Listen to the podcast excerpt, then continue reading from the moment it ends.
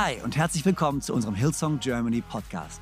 Ich bin Freimund Haverkamp, Leadpastor der Hillsong Church in Deutschland, Zürich und Wien. Und es ist so genial, dass du eingeschaltet hast. Gott hat einen guten Plan für dich und dein Leben und will dir heute persönlich begegnen. Ich hoffe, dass diese Predigt dich ermutigt und inspiriert. Viel Spaß bei der Message. Hey, äh, an dieser Stelle auch liebe Grüße von mir, in, äh, natürlich an euch hier alle in Konstanz, aber in alle unsere Locations, wo auch immer ihr seid, in Microchurches versammelt ähm, oder bei dir zu Hause. Genial, dass du dir die Zeit nimmst, einfach dich einzu oder einzuschalten, dabei zu sein. Und äh, weißt du, ich bin ähm, am Morgen, ziemlich früh am Morgen, noch früher als normal wegen der Zeit, Zeitumstellung. Ich war schockiert, ich habe auf mein Handy geschaut und es hat mich geweckt. Und ich dachte mir, ja, okay, es ist früh, aber jetzt nicht so früh, warum bin ich so müde? Und dann habe ich mich ins Auto gesetzt und bin losgefahren und habe auf die Uhr im Auto geschaut und war komplett schockiert für einen Moment und dachte mir, ach, ich bin viel zu früh. Und dann war es so, ah nee, ah ja, deswegen bin ich müde. Jetzt versteht sich das. Ähm, wie dem auch sei. Aber ich bin heute Morgen im Auto hierher gefahren, wie ich es immer mache, nichts Großes. Und dann habe ich aber dieses Gefühl wirklich, äh, für mich war so, hey, Gott möchte heute wirklich sprechen.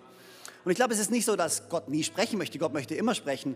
Aber ich hatte heute Morgen wirklich dieses Gefühl, dass wo auch immer du gerade herkommst, was auch immer deine Situation gerade ist, weißt du, Gott ist ein Gott, der uns nahe ist und Gott ist ein Gott, der sprechen möchte. Und du hast die Möglichkeit, von Gott zu hören. Du hast die Möglichkeit, von ihm zu empfangen. Und ich glaube nicht nur, dass es meine Worte jetzt sind unbedingt, sondern vielmehr, dass vielleicht in deinem Herzen ein paar laut, äh, Worte laut werden, in deinem Kopf ein paar Laute oder ein paar Worte laut werden. Du irgendwas, ein Gefühl bekommst, wo Gott dir Zuspruch geben möchte, dich ermutigen möchte. Und deswegen bin ich begeistert, ähm, auch über die neue Serie, die wir heute anfangen.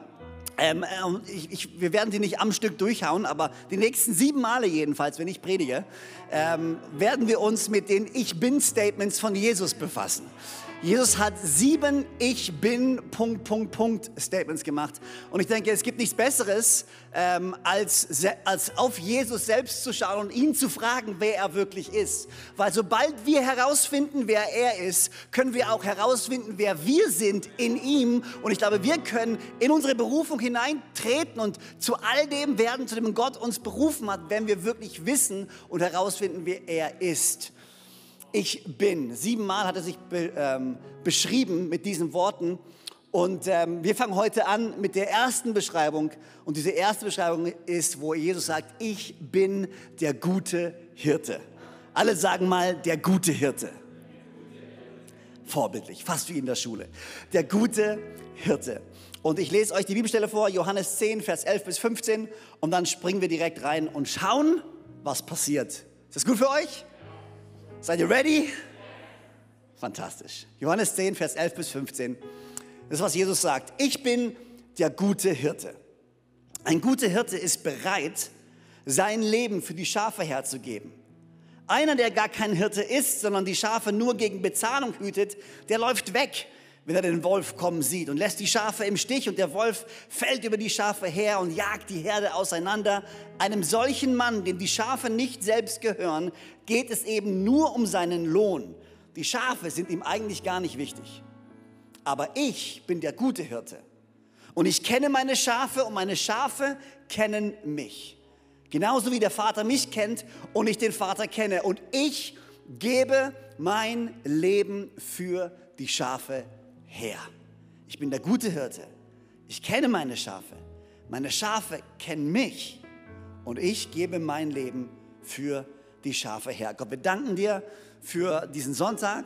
Wir danken dir für den heutigen Tag, den wir verbringen dürfen. Danke für diese Message, die du vorbereitet hast. Und ich bete, dass du unsere Herzen öffnest und wir von dir empfangen können in Jesu Namen. Amen. Wie es Jan schon gesagt hat, heute ist Palmsonntag. Und Palmsonntag ist ja der Sonntag vor Ostern. Und dort feiern wir diesen Moment, wo Jesus eingezogen ist in Jerusalem. Und ihr müsst euch das mal vorstellen, das war ziemlich crazy. Das war ein Riesenaufruhr. Menschenmassen waren auf der Straße und wir können es wahrscheinlich gar nicht so richtig nachvollziehen, was dort passiert ist. Aber glaubt mir, das Gerede war groß. Wer ist denn dieser Typ? Wer ist denn dieser Jesus? Und ich glaube, Leute kamen, weil sie ihn als Messias gesehen haben, als Retter gesehen haben und ihn begrüßen wollten. Andere kamen, weil sie gedacht haben, boah, keine Ahnung, was ist für ein, das ist irgendwie so ein Aufruf hier, das ist crazy. Wir gehen mal gucken, was der, wer, ist der Typ eigentlich? Manche kamen, weil sie stocksauer waren und ihn gar nicht mochten und einfach nur, und andere waren so, oh, ich war gerade einen Kaffee trinken und da ist irgendeine Menschenmenge, also ich schau mal, was da so geht. Ähm, aber da war, da war ein großes Gerede, da war eine große Frage, wer ist denn dieser Jesus eigentlich? Und eigentlich leben wir heutzutage in genau der gleichen Situation. Es ist ein großes Gerede. Leute fragen sich immer noch, wer ist eigentlich dieser Jesus? Wer ist eigentlich dieser Gott? Gerade zur Osternzeit fragen sich viele, was soll denn das Ganze mit dem Ostern und dem Osterhasen? Und was hat der Osterhase zu tun mit Kirche? Weiß ich auch nicht. Ähm, kannst, du, kannst du googeln, da wirst du die Wahrheit finden. Ähm, aber Palmsonntag. Ähm, Viele stellen sich die Frage, wer ist dieser Jesus eigentlich? Und das hat mich erinnert an eine Frage, die Jesus seinen Jüngern gestellt hat. Nämlich genau die Frage. Er hat sie gefragt, hey, was sagen die Leute eigentlich, wer ich bin? Was, was reden die Leute über mich? Und die Jünger haben Antworten gegeben und gesagt, die einen denken, du bist Elia, der Prophet. Die anderen denken, du bist ein guter Lehrer. Die anderen denken, du bist einfach nur ein guter Mann. Und dann hat Jesus zu ihnen gesagt, aber hey, was sagt ihr, wer ich bin? In anderen Worten, den Punkt, den Jesus gemacht hat, war, es ist ziemlich egal, was jemand anders über mich sagt. Was dein Leben beeinflussen wird, ist, was du über mich sagst. Wer glaubst du, dass ich bin? Was für ein Bild hast du von mir? Dein Bild von Gott wird beeinflussen die Art und Weise, wie du diesem Gott begegnest. Wie du ihn siehst, wird beeinflussen, wie du deinen Glauben lebst, wie du dein Leben liebst. Was für ein Bild du hast von Gott, wird dein Leben und deine Herangehensweise an den Glauben definieren. Er sagt, ich bin. Siebenmal, ich bin. Und ich, ich, ich dachte mir, ich fange einfach mal bei dem Hirten an, aber dann habe ich mir gedacht, ja, warte mal, ich muss eigentlich beim Ich bin schon mal kurz, also kurz innehalten, kurz mal eine Pause machen. Weil wenn Jesus sagt, ich bin, ich weiß nicht, äh, Gott hat sich schon mal vorgestellt in der Bibel mit Ich bin. Das allererste Mal, wo er sich vorstellt, ich weiß nicht, ob ihr die Geschichte kennt, ganz am Anfang von der Bibel, 2. Mose, Mose, das ist vielleicht ein Name, den kennt man noch so ein bisschen so, wurde von Gott dazu berufen, Israel aus der Gefangenschaft herauszuführen. Und Gott sagt zu Mose, geh zum Pharao und sag ihm, dass er mein Volk ziehen lassen soll. Und Mose dachte sich, nichts leichter als das. Keiner kennt mich, keiner weiß, wer ich bin. Ich bin in der Wüste ganz alleine und ich soll zum mächtigsten Mann der Welt. Und ich soll ihm sagen, lass mein Volk ziehen. Das Volk, auf dem du dein Reichtum aufgebaut hast. Das Volk, das all deine Häuser baut, das dich versorgt. Das Volk, was alles macht. Und ich soll zu ihm gehen und soll sagen, lass mich, oh, lass dein Volk gehen. Und dann dachte sich Mose, dann sag mir wenigstens, wer mich schickt. Kannst du verstehen, oder? Ich meine, okay, was, falls der Pharao Einwände hat, nur für den Fall, dass er vielleicht sagen würde, hm, nein. Oder wer schickt dich? Was soll ich sagen? Und dann sagt Gott genau das. Er sagt zu ihm, sag ihm, ich bin, schick dich. Ich weiß nicht, ob Mose die Antwort gut fand, anscheinend schon, weil er, hat, er ist dann losgelaufen. Ich stelle mir die Frage so, okay, ich bin, schick mich. Hilft mir jetzt nicht wirklich weiter. Ähm, aber das Wort, was Gott hier eigentlich benutzt, ist Jahwe. Sag ihm, Jahwe schickt mich. Und die Übersetzung von Jahwe ist eben, ich bin, der ich bin. Eine andere Übersetzung sagt, ich bin, der ich sein werde. Und eine andere Übersetzung sagt, ich bin der, ich bin da. Jahwe heißt, ich bin, wer ich bin. Jahwe heißt, ich bin, der ich sein werde. Und Jahwe bedeutet, ich bin der, der da ist. In anderen Worten, Gott beschreibt sich selber als jemanden, der kein Anfang und kein Ende hat. Gott war nie und Gott wird nicht nur einfach sein, sondern Gott ist immer. Und Gott ist nicht nur immer, sondern Gott ist auch immer da. Und das ist das, dieser Glaube, den das israelische Volk gehabt hat, dieses Wissen, wir haben einen Gott, der immer da ist. Und egal durch welche Herausforderungen wir auch gehen, er ist da und er verlässt mich nicht und er ist derselbe gestern, heute und für alle Zeit, ob es mir gut geht, ob es mir schlecht geht. Er sagt, ich bin der ewige Gott. Ich existiere außerhalb von Raum und Zeit. Ich bin größer als alles, was du kennst, kräftiger, stärker als alles, was du kennst. Ich bin Gott. Ich bin Jahwe. Ich bin der, ich bin da. Ich liebe diese Tatsache. Ich bin, Gott ist. Und dann sagt er, ich bin der gute Hirte. Und ich dachte mir so, okay, jetzt, jetzt kann ich zum Hirten gehen. Und dann bin ich über das Wort Gute gestolpert. Und dachte mir, bevor ich über Hirte spreche, muss ich noch ganz kurz über das Gute sprechen. Weil hier steht nicht, ich bin der Hirte. Er sagt, ich bin der gute Hirte. Er sagt auch nicht, ich bin ein guter Hirte, sondern er sagt, ich bin der gute Hirte. Das Wort für gut, was er hier benutzt, ist das Wort Kalos. Und das Wort Kalos bedeutet ehrwürdig, schön, vollkommen. In anderen Worten, es beschreibt nicht nur, was Gott tut, es beschreibt, wer er ist. Wir dienen einen guten Gott. Er ist die Definition von gut. Wenn wir wissen, dass Gott gut ist, wie ich es vorhin gesagt habe, dein Bild von Gott wird definieren, wie du ihm begegnest. Wenn du glaubst, Gott ist ein Gott, der darauf wartet, dass du Fehler machst, der darauf wartet, dich zu bestrafen, wenn du glaubst, Gott ist ein Gott, der weit weg dein Leben anschaut und dein Leben beurteilt und wenn du gerade groß, gerade so gut genug bist, dann kommst du in den Himmel. Aber wehe, du machst einen Fehler, dann werde ich dich strafen. Wenn das dein Bild von Gott ist, dann wirst du ganz anders leben, als wenn du weißt, nein, mein Gott ist ein guter Gott, der für mich ist und der mich liebt und der mit mir geht. Hier ist die Sache. Ich habe drei Töchter, ich habe drei Kids zu Hause. Und meine Kids sind meistens Vorzeigekinder. Alle Eltern sagen meistens, wie alle Kinder. Aber hier ist die Tatsache, meine Kids wissen, dass ich als Vater sie liebe. Das heißt, auch wenn sie was verbocken, auch wenn sie Fehler machen, auch wenn irgendwas schief läuft, wissen sie, sie können aber trotzdem jederzeit zu mir kommen. Aber dann, ich weiß nicht, ob du das weißt, vielen Kindern geht es vielleicht nicht so. Viele Kinder machen einen Fehler und haben Angst davor, zu ihren Eltern zu gehen, haben Angst davor, haben Schuldgefühle, haben Angst vor den Konsequenzen, die kommen werden. Ich sage nicht, dass meine Kinder nie Konsequenzen kriegen, aber sie wissen, auch wenn es Konsequenzen geben wird, mein Vater liebt mich immer noch und ist immer noch da und ist immer noch gut und es gibt dir ein ganz anderes Selbstbewusstsein, mit dem du durchs Leben gehen kannst. Gott ist gut und ich bin einfach nur vorbeigekommen, um dir heute zu sagen, dein Gott ist gut und er liebt dich und er ist für dich und er ist ein guter, guter Gott. Ich bin der gute Hirte. Okay, lass uns über Hirten sprechen. Jesaja 53, Vers 6. Hier steht, wir alle irrten umher wie Schafe. Wir wanderten uns jeder auf seinem eigenen Weg. Wir alle irrten umher wie Schafe und wir alle wanderten jeder auf seinem eigenen Weg.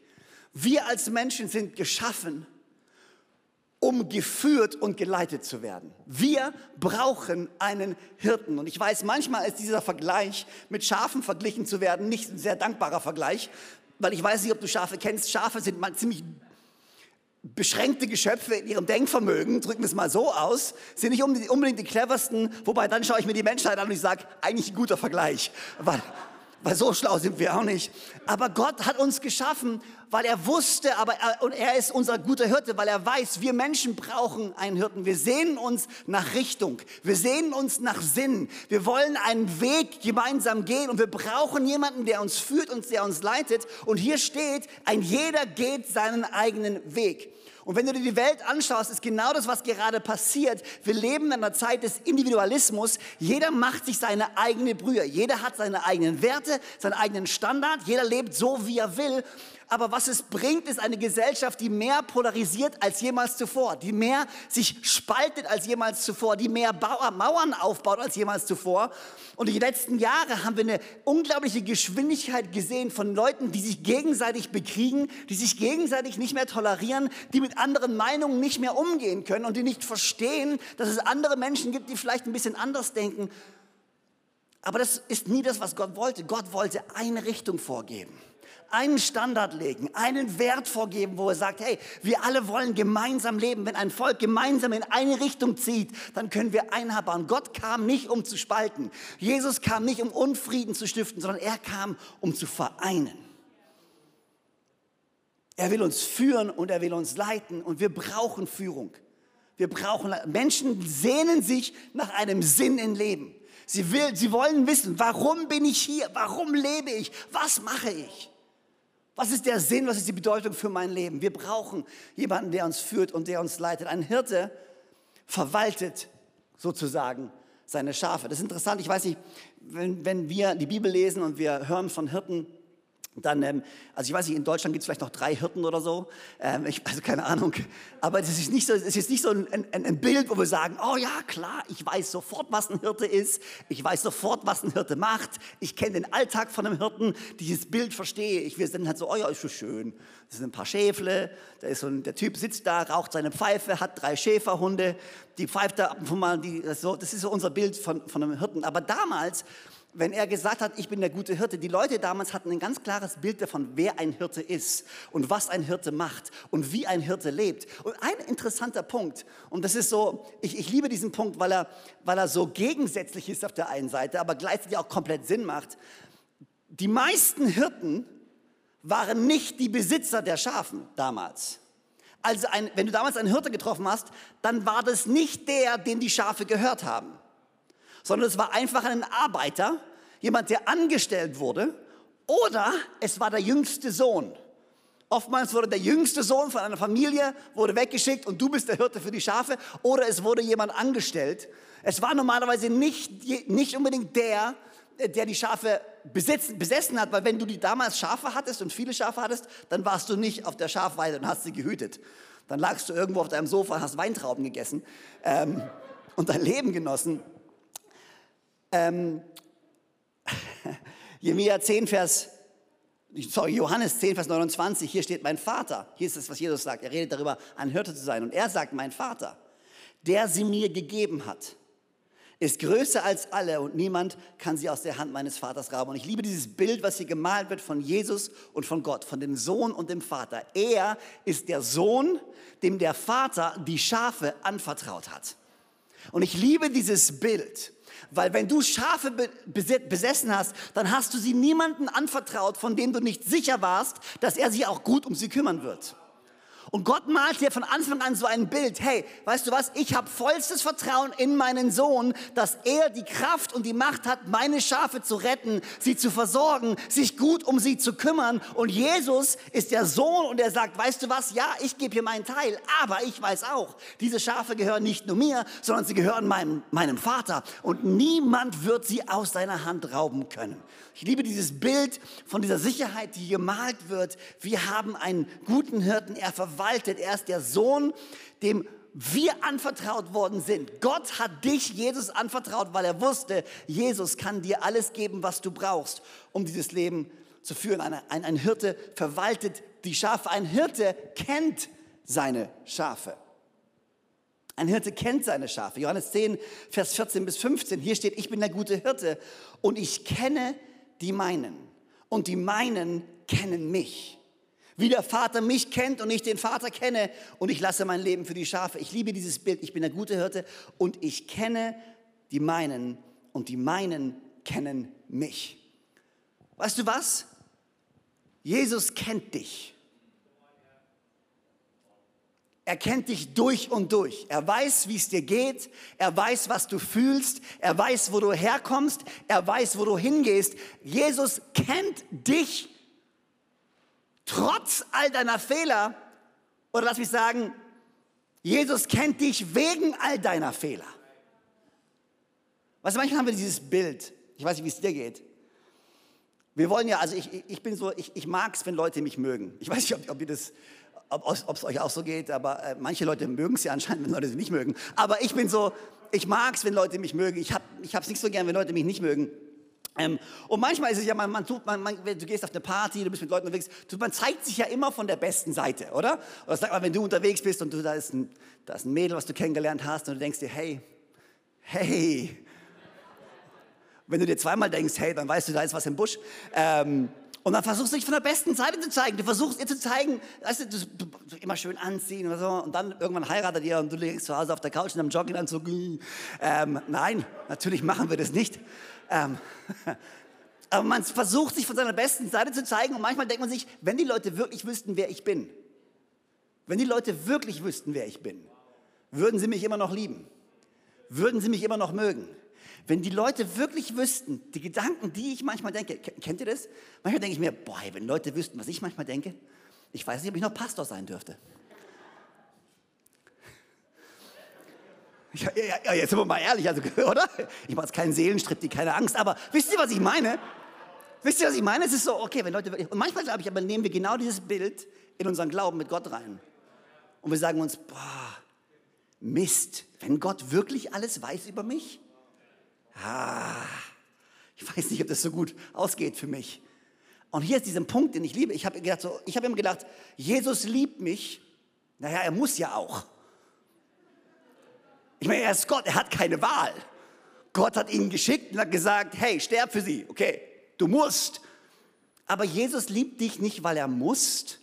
Und lieb, Jesus liebt dich nicht trotz deiner Fehler, sondern Jesus liebt dich genauso, wie du bist, mit all deinen Fehlern, mit all deinen Unzulänglichkeiten, mit all deinen Sorgen, mit all deinen schlechten Gedanken, mit all deinen guten Gedanken. Er liebt dich trotzdem, er liebt dich deswegen. Warum? Er sieht gar nicht das Schlechte in dir. Er sieht das Gute in dir. Wir als Menschen sehen immer die schlechten Dinge in anderen. Und wir sollten uns manchmal eine Scheibe abschneiden von unserem Gott, der das Gute in Menschen sieht. Und weißt du was? Du bist gut. Du bist gut. Warum? Die Bibel sagt, wir sind in seinem Ebenbild geschaffen. Du bist in Gottes Ebenbild geschaffen. Das heißt, du bist gut. Das, was in dir wirklich tief drin steckt, ist wirklich gut. Ganz tief in deinem Herzen bist du ein guter Mensch mit guten Absichten, mit einem guten Plan. Warum? Weil du von einem guten Gott geschaffen worden bist. Und ja, wir leben in einer Welt, die nicht so gut ist. Und wir lassen uns anstecken von Dingen, die nicht so gut sind. Aber tief in dir bist du ein guter Gott. Und Gott sieht das Gute in dir. Und er liebt dich. Und deswegen kam er und ist am Kreuz für dich gestorben, nicht weil er musste, sondern weil er sein Leben gerne für dich gegeben hat, weil er weiß, wer du bist weil er dich kennt durch und durch. Und wir denken manchmal, wenn jemand uns wirklich kennen würde, würde er einen Rückzieher machen. Und Gott sagt, nein, weil ich dich wirklich kenne, mache ich keinen Rückzieher, sondern gehe einen Schritt auf dich zu und ich bin da und ich liebe dich in deinen Verfehlungen, in deiner Sünde, in den schweren Momenten deines Lebens. Ich bin da, ich bin der gute Hirte und der gute Hirte kennt seine Schafe und weil er dich kennt, entscheidet er sich für dich. Der gute Hirte kennt seine Schafe. Ein guter Hirte leitet seine Schafe. Johannes 10, Vers 3 bis 4. Die Schafe hören seine Stimme und er ruft die eigenen Schafe mit Namen und führt sie heraus. Wenn er die eigenen Schafe alle herausgebracht hat, geht er vor ihnen her und die Schafe folgen ihm, weil sie seine Stimme kennen. Ich liebe diesen Punkt und da, allein über diesen Punkt könntest du drei Stunden lang predigen, aber ich erspare es euch. Nur noch eine Stunde ungefähr. Nein, Scherz. Ich liebe dieses Bild, was er malt. Er ruft sie heraus und er geht vor ihnen her und die Schafe folgen ihm, weil sie seine Stimme kennen. Die Art und Weise, wie Jesus uns führt, ist nicht, oi, geht mal, viel Glück. Und vielleicht, wenn es schief läuft, komme ich mal kurz vorbei und prüfe, ob ich irgendwie helfen kann. Nein, Jesus ist ein Gott, der vorausgeht. Er ist kein Gott, der dich alleine lässt. Er ist kein Gott, der dich in Umständen lässt, in denen er nicht selber durchgegangen ist. Gott geht voraus und sagt, komm zu mir. Da können wir uns so viel von abschneiden als Leiter, wenn es ums Thema Leiterschaft geht, wenn es darum geht, Menschen zu führen, nicht einfach nur als Chef zu sagen, hey, macht ihr mal, viel Spaß, sondern sagen, nein, nein, nein, nein, wir machen das zusammen. Ich gehe voraus und wir gemeinsam. Das ist ein Gott, der uns führt und der uns leitet. Und was ich liebe ist, seine Schafe folgen ihm, weil sie kennen seine Stimme. Ähm, ich weiß nicht, ob ihr das wisst, aber Schafe haben nicht jedem vertraut. Aber wenn die Schafe ihren Hirten kannten, dann haben sie seiner Stimme vertraut und sind ihm gefolgt.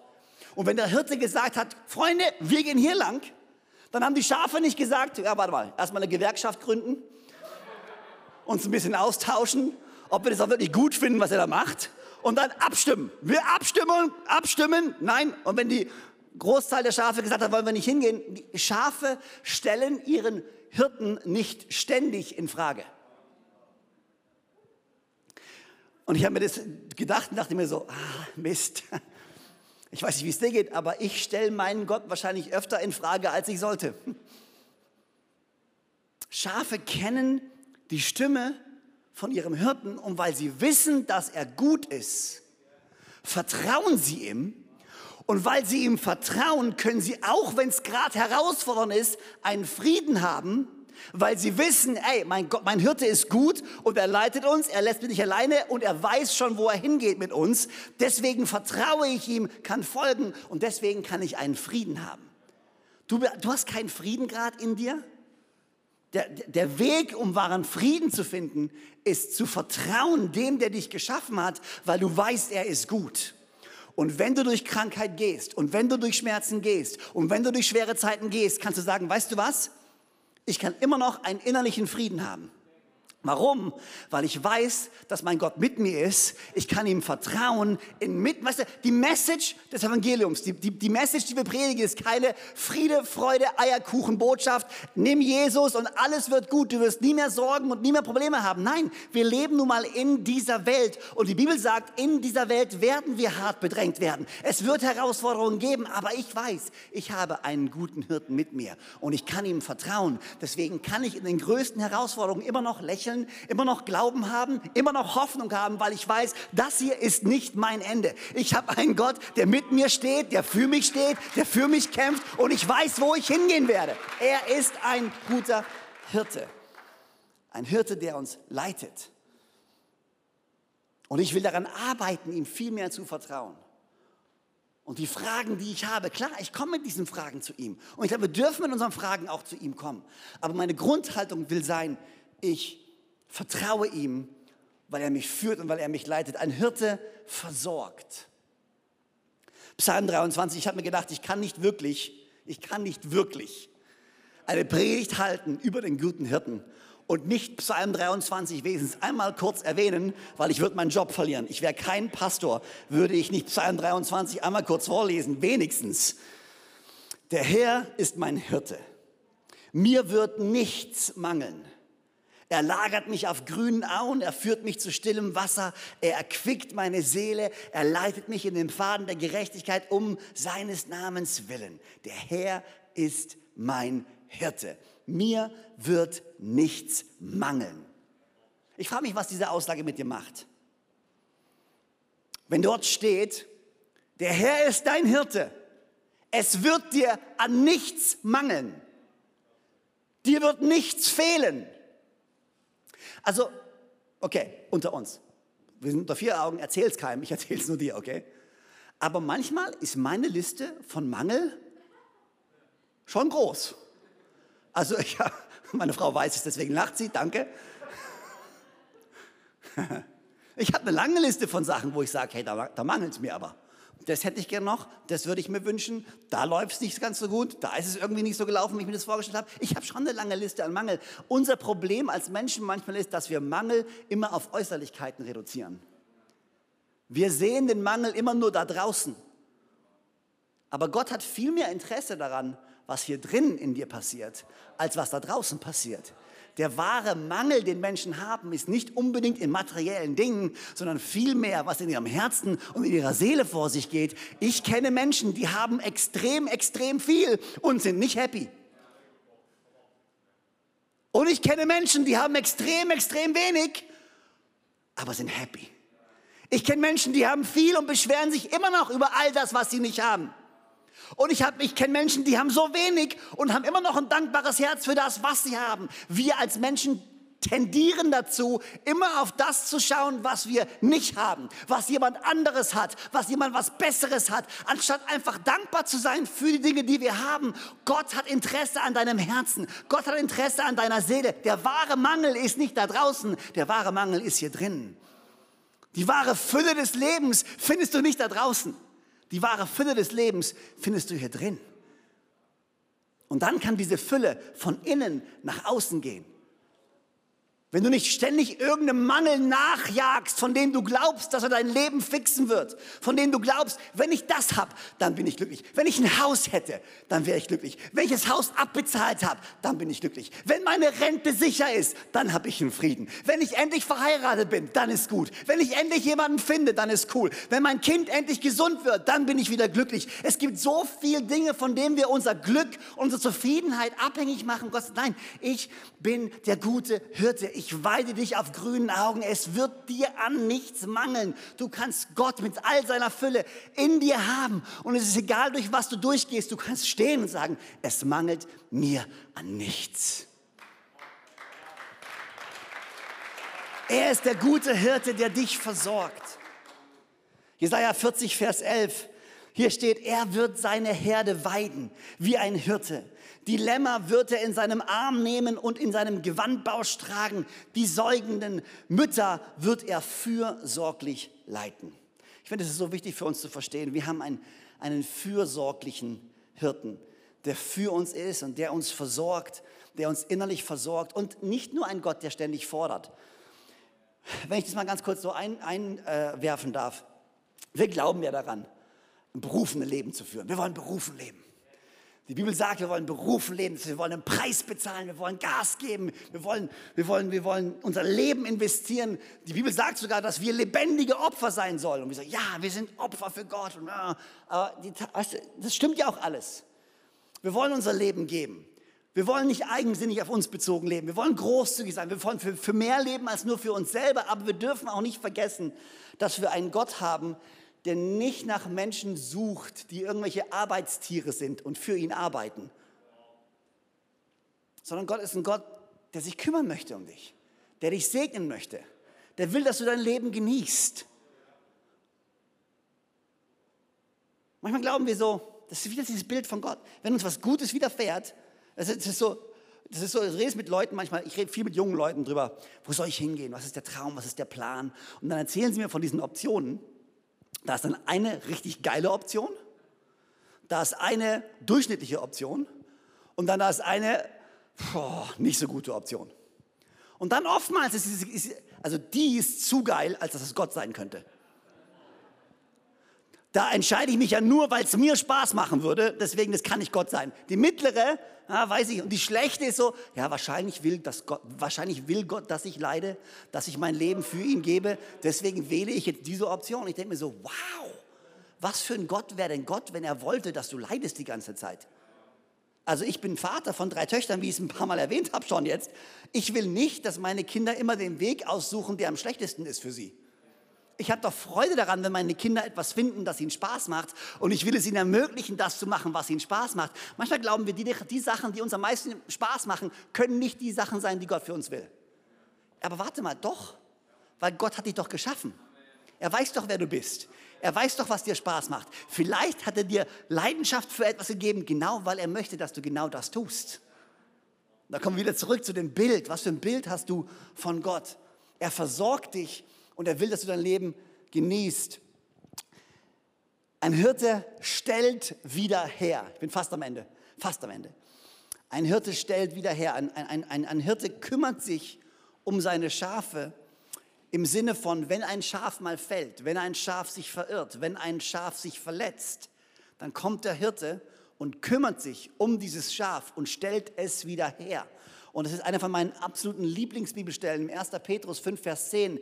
Der Gott aller Gnade aber, der euch berufen hat zu einer ewigen Herrlichkeit in Christus, er selbst wird euch, die ihr eine kurze Zeit gelitten habt, vollkommen machen, stärken, kräftigen und gründen.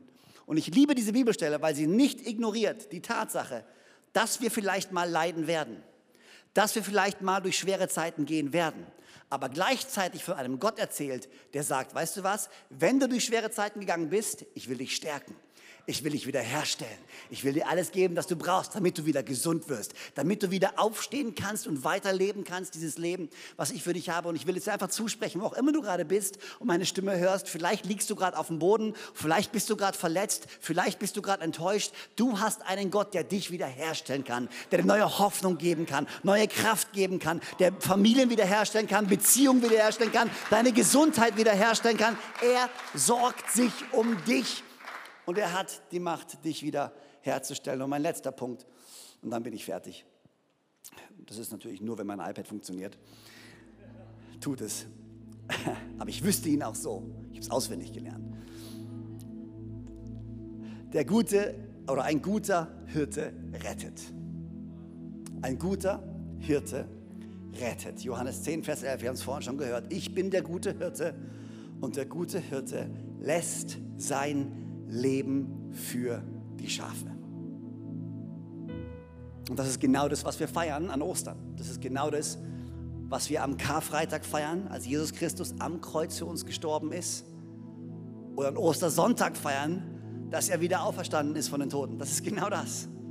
Er gab sein Leben für dich und für mich. Matthäus 18, Vers 12 bis 14. Was meint ihr, wenn ein Mensch 100 Schafe hätte und eins von ihnen sich verirrt, lässt er nicht die 99 auf den Bergen und geht hin und sucht das Irrende? Und wenn es geschieht, dass er es findet, wahrlich, ich sage euch, er freut sich mehr über dieses eine als über die 99, die nicht verirrt sind. So ist es nicht der Wille eures Vaters, der im Himmel ist, dass auch nur eines dieser Kleinen verloren geht. Gottes Wille ist es nicht, dass du verloren gehst. Gottes Wille ist es nicht, dich zu verurteilen. Gottes Wille ist es nicht, dass du alleine lebst. Sein Wille ist, dass du gerettet bist und dass du mit ihm lebst. Gott hat dich geschaffen. Und er hat einen Plan für dich und einen Plan für dein Leben. Und wir Menschen, wie es so oft ist, haben unsere eigenen Ideen, unsere eigenen Vorstellungen. Manchmal reden wir über dieses Thema Sünde und wir denken, oh, Sünde ist so ein großes Wort. Was ist denn Sünde? Aber eigentlich, wenn du es runterbrichst, ist Sünde nicht, nichts mehr, als dass wir uns abwenden von Gott, unser eigenes Ding machen. Sünde zusammengefasst ist nicht, oh, du hast das gemacht und du hast das gemacht. Sünde ist eigentlich zusammengefasst, hey, weißt du was, Gott, ist cool, dass du da drüben bist, aber ich habe meine eigene Vorstellung von meinem eigenen Leben. Ich treffe meine eigenen Entscheidungen. Und in der Vergangenheit, die Menschheit hat sich immer wieder von Gott abgewandt, geht den eigenen Weg und die Lücke zwischen Gott und der Menschheit wurde immer größer. Und die Lücke bedeutet, dass wir getrennt sind von diesem Gott, der uns liebt. Und dann kommt Gott und sagt, aber ich will nicht getrennt sein von meinen Kindern. Ich will nicht, dass sie alleine leben. Warum? Weil ich liebe meine Kinder. Und jeder, wenn du älter bist, du weißt ganz genau, wenn deine Kinder Bockmist bauen, du wirst alles versuchen, um wieder zu, zu, ihnen durchzukommen, um sie wieder zu erreichen, um eine Beziehung wiederherzustellen. Ich rede mit so vielen Eltern, mit so vielen Menschen, die vielleicht den Kontakt verloren haben zu ihren Kindern. Ich habe noch keinen Elternteil kennengelernt, die einfach nur sagen, mir doch egal. So, machen, was die wollen. Pff, vielleicht mal kurz, ein Frustmoment. Aber das wahre Elternherz ist immer, eigentlich würde ich mir wünschen, Genau das wünscht sich Gott. Deswegen kam Jesus. Okay, was, was, was hat es mit diesem Jesus jetzt auf sich? Ja, er kam als der Retter. Der kam, um diese Trennung auf sich zu nehmen. Deswegen, als er am Kreuz gestorben ist, er starb für unsere Sünden, sagen wir ja immer. Was heißt das? Das heißt ganz normal, oder das heißt ganz einfach, dass er diese Trennung von Menschheit und Gott auf sich genommen hat, als er am Kreuz starb. Sterben, Tod ist das Symbol für die ultimative Trennung. Vorbei, geht nichts mehr, keine Wiederherstellung möglich. Er starb am Kreuz und als er am Kreuz hing, hat er gesagt, mein Gott, mein Gott, warum hast du mich verlassen? Warum sagt es Gott, Jesus am Kreuz? Warum? Weil er in dem Moment die gesamte Trennung der Menschheit auf sich trug. Starb er. Aber da war die Geschichte ja nicht vorbei sondern drei Tage später ist er von den Toten auferstanden, hat den Tod besiegt, hat die Trennung wiederhergestellt und jetzt sagt er, darüber machen wir das nächste Mal wahrscheinlich weiter, ich bin der Weg, die Wahrheit und das Leben. Ich bin die Tür. Durch mich hast du wieder Zugang zu Gott. Nicht nur kümmere ich mich um dich und bin ein guter Hirte, nein, ich bin der Weg, durch den du wieder wahres Leben finden kannst. Deine Beziehung zu Gott kann wiederhergestellt werden, wie durch mich. In dem Moment, wo du Jesus annimmst als dein Retter, als dein Herrn, ist der Moment, wo du wieder Zugang, Zutritt bekommst zu Gott. Ich frage mich, ob du diesen Gott kennst. Ich frage mich, ob du diesen Jesus kennst. Ob du jemals eine Beziehung zu Gott gebaut hast. Und wir wollen zum Abschluss einfach noch ein Gebet sprechen. Ein ganz simples Gebet. Ein ganz simples Gebet, in dem du Gott einladen kannst in dein Herz. Da, wo du bei dir zu Hause sitzt, in einer von unseren Micro-Churches sitzt, du kannst einfach mitbeten. Das ist ein simples Gebet, in dem du sagst, Jesus, komm in mein Herz, ich will dich kennen. Zeig mir, wer du bist. Zeig mir, wer ich wirklich bin. Und er hat gesagt, wenn du mich von ganzem Herzen suchst, dann will ich mich von dir finden lassen. Wenn du heute hier sitzt und sagst, wow, weißt du was, ich habe bis jetzt irgendwie, ich habe schon viel von Gott gehört, ich habe schon viel von Kirche gehört, aber ich habe noch nie so ganz persönlich ihn eingeladen und habe ihn pers persönlich gefragt. Ich habe viel gehört auf die Meinung von anderen, aber ich habe ihn nie selber gefragt. Vielleicht ist ja dein Moment, wo du einfach mal ein ehrliches Gebet sprechen kannst und sagen kannst, hey Gott, wenn es dich gibt, dann komm in mein Herz und dann zeig mir, wer du bist. Vielleicht kanntest du ihn auch mal, du warst mal unterwegs als Christ, aber durch Herausforderungen, durch vielleicht Schicksalsschläge hast du dich abgewandt von Gott. Vielleicht hast du jetzt eine Chance, zu ihm zurückzukommen und sagen, okay Gott, hier bin ich wieder. Und dann hat Gott keine Schuldzuweisung für dich und kein schlechtes Gewissen für dich parat, sondern nur Liebe und Vergebung, weil er ist ein guter Gott. Warum beten wir nicht gemeinsam? Ich bete einfach laut vor und da, wo du sitzt, kannst du einfach laut oder leise nachbeten, wie es für dich gut ist. Aber nimm diese Worte, mach sie zu deinen Worten und lade diesen Gott ein, dein Hirte zu sein, dein Herr zu sein und dein Retter zu sein. Können wir gemeinsam beten? Alright, Herr Jesus, danke, dass du mich liebst. Danke, dass du am Kreuz für mich gestorben bist und wieder auferstanden bist. Danke, dass du mir vergibst und mich so annimmst, wie ich bin. Komm, mein Herz, sei mein Gott, sei mein Herr und sei mein Retter. Ab heute folge ich dir nach den Rest meines Lebens. Im Namen von Jesus. Alle sagen gemeinsam Amen. Come on, können wir all den Leuten einen großen Applaus geben, die sich gerade für Jesus entschieden haben? Come on. So genial, dass du dabei warst. Ich hoffe, du gehst gestärkt und voller Glauben in deine Woche. Wenn dir dieser Podcast gefällt, dann abonniere doch diesen Kanal, um keine Message zu verpassen. Und schau auch mal auf unserer Webseite hillsong.de vorbei. Dort findest du alle Infos zu unseren Gottesdiensten und so viel mehr. Natürlich findest du uns auch auf YouTube und Instagram. Hey, hab eine gute Woche, Gottes Segen, bis bald.